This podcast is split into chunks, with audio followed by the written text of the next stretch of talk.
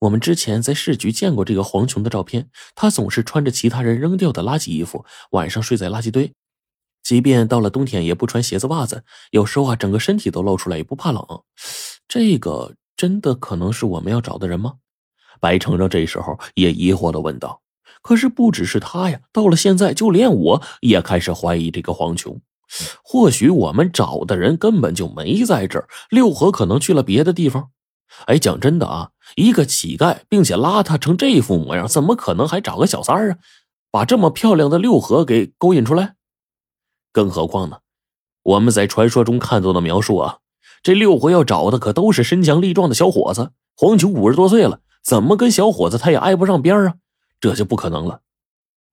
这时候呢，火烈已经有些想要放弃了，对我们说：“要不然咱就别找了吧，感觉没有什么收获呀。”还有最后一个，已经花费这么长时间了，咱们也不在乎省下这么点时间，你们说对不对？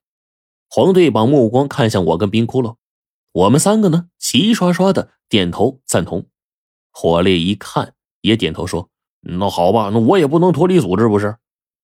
眼见这小子安静下来了，黄队就对我们说：“明天一早，咱们就去找这小子。”这也不是说我们这次联合出动是因为对黄琼的重视，是因为啊，这城郊外的这么个垃圾处理厂啊，面积极大，密密麻麻的，而且还是都是垃圾。附近几个城市数百上千万的人口，那城市垃圾第二天凌晨都到到这儿，那远远看去啊，这垃圾场就跟一片垃圾原野似的。如果不多来几个人，还真找不到这个黄琼。这天晚上，我们都休息的很早，第二天。找黄琼的时候，也是做了满手的准备，穿了一身不太干净的旧衣服，在城北的垃圾场外。当我们来到这片巨大的地方的时候，四处的恶臭要将我们给淹没了。城市里出来的大部分可溶垃圾，最后啊都被直接填埋，剩下一小部分可回收处理的，则是由拾荒者光顾啊，会被他们捡走一大半，剩下的那些没办法处理掉的，将会在这里一公里外的垃圾处理厂进行处理。这会儿啊，我们来到的这片地方，到处都是腐烂的果皮，还有骨头碎肉，加上满地塑料袋，其他的玩意儿，在头顶的太阳的暴晒之下，四周一片恶臭，令人作呕。我的妈呀！我仿佛回到了落霞山脉那十八层神殿里呀！火烈不住的抱怨着。然后呢，我们就分开寻找。冰窟窿跟黄队并没有像火烈似的不断的说着废话。他们啊，直接爬到了垃圾堆上方，四处寻找着，期望从中找到一些东西。很快，我们就在众人的努力下呀，在多半个垃圾堆里翻完之后，在远处一个装垃圾的车辆旁边，黄队率先去问了一下。这个等着装货的大叔啊，大概是四十来岁，脸色黝黑，一身腱子肉，给人孔武有力的感觉。穿着一身非常破的衣服，正在那个垃圾堆旁边抽着烟呢。他说：“您不嫌这臭啊？”黄队上来呢，就跟这大叔套近乎。这个黝黑的大叔呢，正在一边闲着没事干，大概也想找个人说话。可身边的机器轰鸣声啊太大了。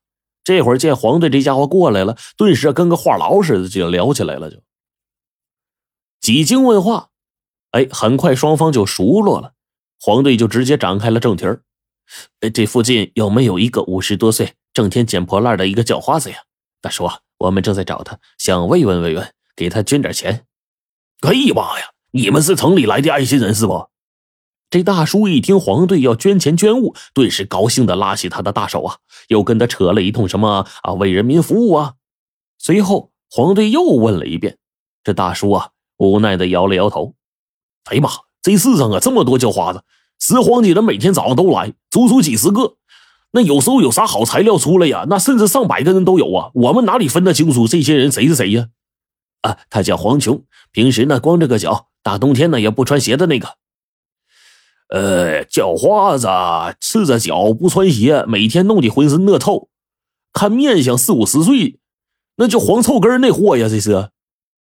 黝黑大叔呢？这时候反问了一句：“虽然我们不知道这黄臭根是谁，但是心里一想，也估摸着个八九不离十了。”黄队这时候点了点头，说：“哎，那就是我们要找的。”大叔啊，却摇了摇头：“哎呀妈，你们来晚了，前几天，呃，半半个月之前吧，这家伙得病了。往常啊，天没亮，这家伙就来捡垃圾了，天天是。有时候啊，直接在这垃圾场住两天，啊，然后再去另外一个垃圾场再待个几天。就在半个月之前吧，这小子得了病啊，就再也没来了。哎，我看他那天呢捡垃圾呀，就感觉他肚子疼似的，还捂心口，不会心脏病吧？啊，真这样的话，那人现在活没活着不清楚了，估计危险了。忽然被这么一说，我们所有人都是一愣。难道黄琼就这么死了？要真如这位大叔所说，那这会儿我们调查就白费了呀。黄队这时候还是不甘心，又问了大叔一些问题。这大叔啊，还算是比较耐心，都回答了。就连这个黄琼啊，大致出没的几个地方都告诉我们了。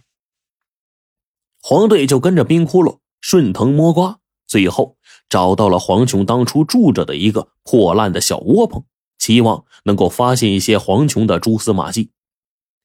我们一路之上飞快的就往前走着，等真正找到这个小村子、小窝棚的时候呢，已经是当天下午了，快要天黑时分。这周围的村子房屋啊，都修得十分的漂亮得体，但是就唯有这村子旁边啊，这破破烂烂的窝棚啊，就堆在那边。想来黄琼应该就在这儿。等我们赶到这窝棚之后呢，才发现，完了，我们又来晚了。